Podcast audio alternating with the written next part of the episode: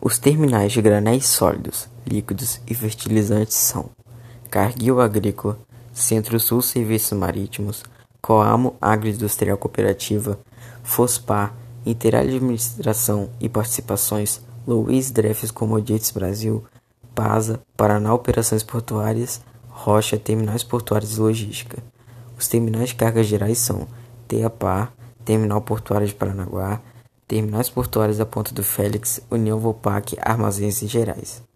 Um terminal petroleiro, Transpetro e um terminal automobilístico, Volkswagen do Brasil.